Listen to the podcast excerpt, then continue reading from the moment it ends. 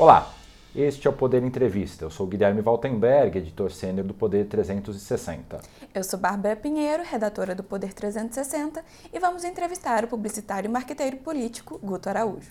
Guto Araújo tem 55 anos, é mestre em artes visuais pela USP, graduado em comunicação social e publicidade pela PUC de Minas Gerais.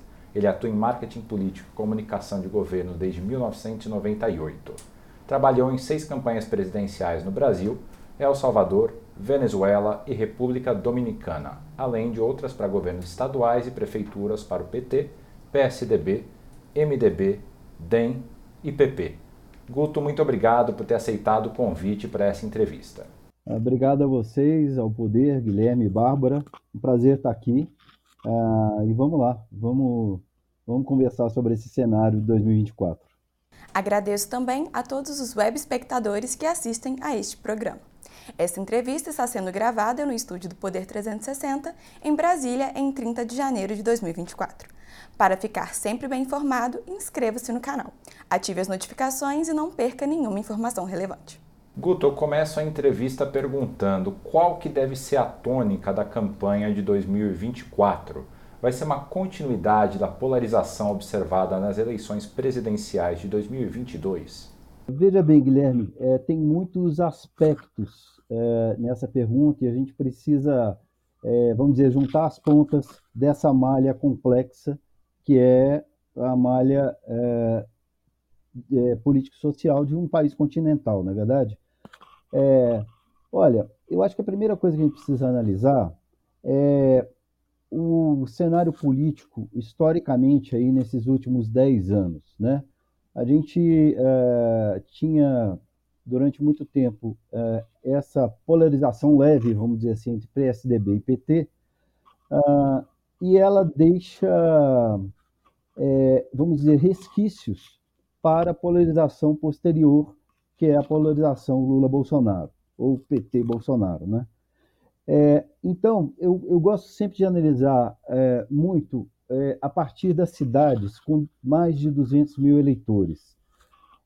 A gente é, tem um quadro interessante hoje e surpreendente é, vou dizer que esse levantamento é do segundo semestre do ano passado, mas com certeza ele vai ser alterado esse ano até a data limite aí uh, dos, uh, dos partidos, pelas regras partidárias. Mas veja bem, no, no, Brasil são 93 cidades com mais de 200 mil eleitores. É, hoje, ou até o semestre passado, a conta de prefeituras é, por partido era a seguinte: PSDB liderando com 16 prefeituras. PSD, Kassab, com 13. MDB, com 9. Depois vem União Brasil, PP e o PT vem lá embaixo com quatro prefeituras. É, esse quadro vem sendo transformado pela é, dissolução, vamos dizer assim, pelo derretimento do PSDB é, e pela habilidade política do Gilberto Kassab é, em angariar esses, é, é, essas figuras políticas todas pelo Brasil inteiro, né? porque já tem prefeito em São Luís, tem prefeito uh, em Aracaju, uh, e o Kassab dando a mão a todos eles, é um partido que cresce é, muito rápido pelo Brasil. É, e é, todo mundo sabe, a posição do PSD é uma posição de centro, negocia dos dois lados. Né? É, outra questão interessante é que é óbvio é, que é, com uma construção é, um pouco diferente dessa, mas muito poderosa, o PL e o PP também são partidos que vêm é, ultrapassando aí vários outros nessa corrida. então, é, a gente pode esperar que o PT, hoje com quatro prefeituras, uh, dentre essas cidades com mais de 200 mil eleitores, é, nenhuma capital, o PT vai lançar candidato em 16 das capitais. É, então, a tendência das capitais é sim que a gente tenha polarização é, puxada por São Paulo e puxada pelos discursos dos dois protagonistas, Lula e Bolsonaro. Isso é óbvio, não é? é Bom, à medida que a gente vai é, diminuindo é, de população e de eleitores, é, é claro também que alguns bolsões, vamos dizer assim, são ligeiramente influenciados é, por essas questões da polarização, né? É, que são questões, vamos dizer assim, é, mais ideológicas, é, menos é, práticas, menos administrativas. E à medida que a gente vai é, diminuindo o tamanho das cidades, as questões passam a ser efetivamente administrativas, né? É, questões como saúde, sempre a primeira, a questão de segurança já começa a chegar nas pesquisas quali que a gente está vendo, já começa a chegar forte das cidades médias e pequenas, nesses bolsões, onde você tem uma cidade satélite média com várias pequenas em volta. Essa questão uh, já começa também a incomodar. Então, é, eu acho que é um cenário de reformulação, cenário municipal que ajuda a reformulação é, de uma teia nacional e é, que traz uh, resultados, consequências para as próximas eleições de 26. É, talvez sejam as eleições municipais mais importantes da história da nova República. É, ao seu ver, qual o papel das redes sociais nesta campanha? As redes sociais têm um papel fundamental em qualquer eleição no mundo desde que uh, desde a da eleição do Obama, né, em 2008, é, fortíssimo. É, é, os, os norte-americanos é, criaram é, já como que um formato é, muito eficiente que tanto os republicanos quanto os democratas usam. Eu digo disso um, um formato na própria metodologia e tecnologia. mas esse ano, dentro ah, desse assunto, a gente tem uma questão fundamental que é a inteligência artificial dentro das mídias sociais, né? Bom, se a gente já, uh, se os, uh, os TRS e o TCE já não conseguia uh, fazer uma auditoria, vamos dizer, online, 24 horas, todo dia, é, em todo o Brasil, é, agora vai ser mais difícil ainda. É, porque o volume de processos e reclamações a respeito de inteligência artificial, artificial agindo para fake news vai ser muito maior. Então, é, na semana passada, é, o TSE até rece recebeu várias entidades, inclusive o CAMP, associação que eu faço parte, é, com suas sugestões a respeito uh, dessa é, desse embrólio, na verdade, não é? Eu acho que vai ser um ano muito traumático com relação a isso aí. A gente já viu é, os resultados disso lá na eleição da Argentina, os resultados técnicos, eu digo, né? É, que tem outras leis é, para divulgação desse tipo de, de mídia, e eu acho que a gente vai ter um cenário complicado esse ano é, é uma estreia, eu diria. E além desse, desse papel que a inteligência artificial deve ter nas redes sociais, tem um outro fator que deve ter, ter, ter, uma relevância bastante grande, que são as emendas. Na sua avaliação, como que as emendas que os congressistas enviam para os municípios podem influenciar nas eleições? Essa, essa é uma forma é, complicada da, da política brasileira, né? É, eu acho que influenciam é, muito muito. Ah, de forma que em alguns estados é, e municípios, principalmente os mais isolados, é, em que a gente não tem uma imprensa, é, vamos dizer assim, com um posicionamento majoritariamente crítico, é, eu acho que influencia muito. É, eu acho que é um instrumento uh, complicado que tem que ser debatido constantemente no Brasil, é, numa reforma política é, ou num modelo, num novo modelo. Mas é, é bastante complicado, influencia bastante mesmo. O PSD e o MDB são os partidos com maior número de prefeitos no país. O centro político terá sucesso novamente nestas eleições? Olha, veja, é... Eu penso que sim.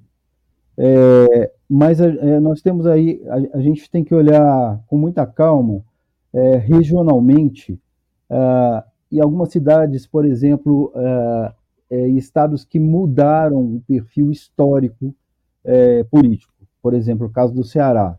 Não é? O Ceará tem uma transformação muito grande é, com essa queda do Ciro Gomes e da, da estrutura toda que vinha com o Ciro, com o rompimento do Ciro é, dentro das estruturas locais é, e o crescimento do Capitão Wagner, que deve voltar agora. Então, essa é uma situação muito específica. Ao mesmo tempo, a gente tem cidades, é, metrópoles como Belo Horizonte, ah, que tem uma indefinição é, de candidatos. É, e é, ela não é nem, nenhuma questão partidária hoje. Belo Horizonte, eu acho que é a cidade mais, a capital mais indefinida do Brasil hoje. Né? A gente tem um prefeito uh, que assumiu, uh, já não, não, mostra muita vontade de, de continuidade, porque era vice-prefeito, uh, e os outros que aparecem na pesquisa são, são comunicadores, né? tem um quadro muito interessante em, em, Belo Horizonte esse ano. mas eu, eu creio que, no geral, por esse perfil que a gente vem, pela perda é, do volume de votos do PT desde 2012, né, uh, que é muito grande, para você ter uma ideia, o PT teve 16, 17 milhões de votos em 2012, é, e em 2016 e 2020 teve 7 milhões de votos. Então, é uma perda de 10 milhões de votos. E aí tem impeachment é, da Dilma, tem a Lava Jato, é, tem, então é, existe uma desestruturação do PT enquanto partido que é, vão, é, eu acredito que o governo vai tentar levantar é, através da força é, e do resultado dos projetos é, todos que estão sendo colocados, como o PAC e a volta dos projetos sociais, Minha Casa Minha Vida e tal. Eu, eu creio que o PT, como representante maior da esquerda, vai tentar angariar por aí acho que não consegue fazer um trabalho regionalizado, é, vamos dizer, um trabalho detalhado é, e separado é, para todos os seus candidatos é, e consegue brigar sim esse ano. Mas com certeza é, PSDB, PSD, MDB é, e o PL fazem uma, um bloco de lideranças é, muito mais forte. Veja bem, é, dentro de, daquela estatística que eu coloquei no início, das cidades com mais de 200 mil eleitores, a, as lideranças de centro-direita é, fazem um total de três vezes é, o número das lideranças de centro-esquerda. Então, com certeza, a tendência é de que o centro-direita domine essas eleições. Guto, eu queria falar um pouco mais, que a gente se detesse um pouquinho mais no cenário da direita. O PL foi o partido que mais elegeu deputados nas eleições de 2022 e, consequentemente, é o partido com maior fundo eleitoral. É, mais, é quase um bilhão de reais que eles vão ter para as eleições desse ano. O que, que a gente pode esperar dos resultados do PL e dos partidos mais alinhados à direita nas eleições de 2024? Eles devem repetir o sucesso eleitoral que o Bolsonaro ajudou a direita a ter nas eleições de 2022? Eu acredito que essa seja a tendência.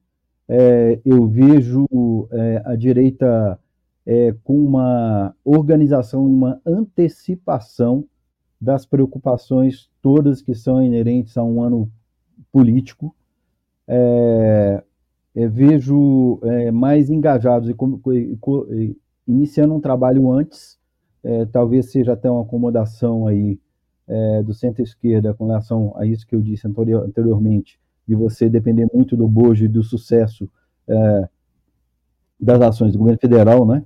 É, agora, é, tem uma questão. É, só dinheiro também não ganha eleição, não é? Só investimento, só o fundo não ganha eleição. É, é preciso ter estratégia, é preciso fazer um planejamento é, bem feito, porque as surpresas também acontecem. É, eu estava essa semana, faz umas três semanas, aconteceu o debate entre os é, republicanos e eu estava eu tava nos Estados Unidos é, e assisti o debate entre o DeSantis e a Hayden, por exemplo. Dá para dar um exemplo um pouco pitoresco. É, e eles se degladiam como se fossem é, inimigos históricos políticos. É, mas isso é uma forma, né? E mas é, em se tratando de republicanos, talvez seja uma nova fórmula é, de debate interno. É, eu me senti incomodado, né, com dois governadores que tiveram resultado nos seus estados é, e bons resultados e que eles primeiro é, tentavam é, destruir o outro é, durante 70%, 75% do tempo para 25% do tempo vou, falar sobre propostas. Então, eu creio que a gente tem, é, com esse crescimento também, empoderamento é, do PL, especialmente, tem muitos conflitos internos dentro, dentro do, dos, próprios, do, dos, próprios, partidos, é, seja de direita, seja de esquerda. Esse é um fenômeno também que é, vem acontecendo no PT, chegar a ter cinco pré-candidatos numa capital, é, que eu, é, exatamente cinco, eu estou lendo a anotação aqui. É, o que atrasa o processo é, de uma forma que eu não sei se é produtiva, né? Assim como é, a, a, questão do poder, é, que todo mundo quer estar tá perto do rei, né? E, então, acho que no PL também é, isso pode atravancar alguns processos, como eu também já vi aqui em capital do Centro-Oeste. Hoje, quem são os principais cabos eleitorais do país? Olha, eu acho que continuam sendo os, é, os dois principais atores aí. Eu acho que né, ainda Lula e Bolsonaro é, ainda tem, como diz uh, o, é, no, o Trauman e o Felipe Nunes no Biografia do Abismo, é, tem uma calcificação é, dessa polarização é uma polarização que ela vem com novos elementos é, e é uma polarização emocional. É, a gente sente, e vocês sabem bem disso, uh, que é como se fossem é, times de futebol, né? É, e é tão equilibrado que os dois, uh, quem está de um lado e quem está do outro, é, fica no mesmo lugar porque tem certeza que pode vencer a próxima eleição, que tem votos para isso. Isso se tratando dos eleitores, né?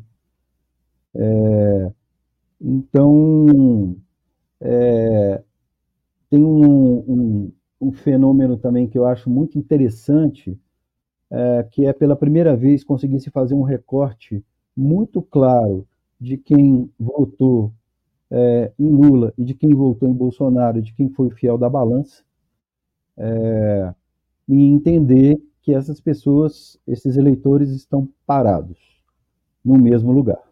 Então, é, esses dois continuam sendo os grandes cabos eleitorais do país. E Guto, pensando nas eleições de 2026, qual que é a importância das eleições municipais deste ano para as próximas eleições presidenciais realizadas dois anos depois? Olha, é, isso é muito importante é, e talvez seja esse o, é, um dos grandes pesos da eleição 2024. É, essa construção é, das novas bases nacionais, vamos dizer assim, é, que consolidam novos vieses é, específicos em cada, cada estado, mas também é, que formam coalizões nacionais, tem alinhamentos, novos alinhamentos nacionais é, sendo construídos, é, é, eu acho é, muito importante, realmente muito importante para não só a eleição do Congresso, mas para a eleição de presidente de 26, ah, que é uma eleição que, para mim, ela ainda está no ar, ela é uma eleição que está em é, em suspensa, assim, a de presidente. porque pode ser que os dois lados precisem de novidades.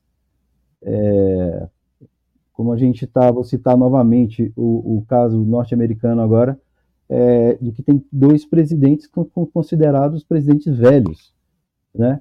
E o eleitor bastante revoltado por não ter é, nenhuma opção jovem, é, com energia, porque essa foi a tônica do Obama, né? É, era o jeito dele como personagem político, era esse, de um cara jovem, com energia e da renovação e tal, e, e, e agora não tem isso mais.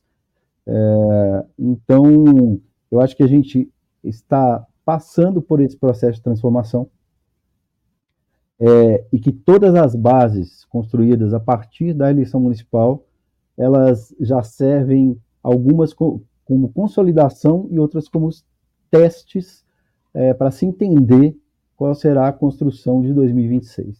Chega ao final esta edição do Poder Entrevista. Em nome do jornal digital Poder 360, eu agradeço ao publicitário Guto Araújo. Obrigado a vocês. Agradeço também a todos os web espectadores que assistiram a este programa. Esta entrevista foi gravada no estúdio do Poder 360, em Brasília, em 30 de janeiro de 2024. Para ficar sempre bem informado, você já sabe, inscreva-se no canal do Poder 360, ative as notificações e não perca nenhuma informação relevante. Muito obrigado e até a próxima. Poder Monitor, a ferramenta mais completa para monitorar os três poderes. Acesse agora poder.cc/monitor e ganhe 30 dias grátis.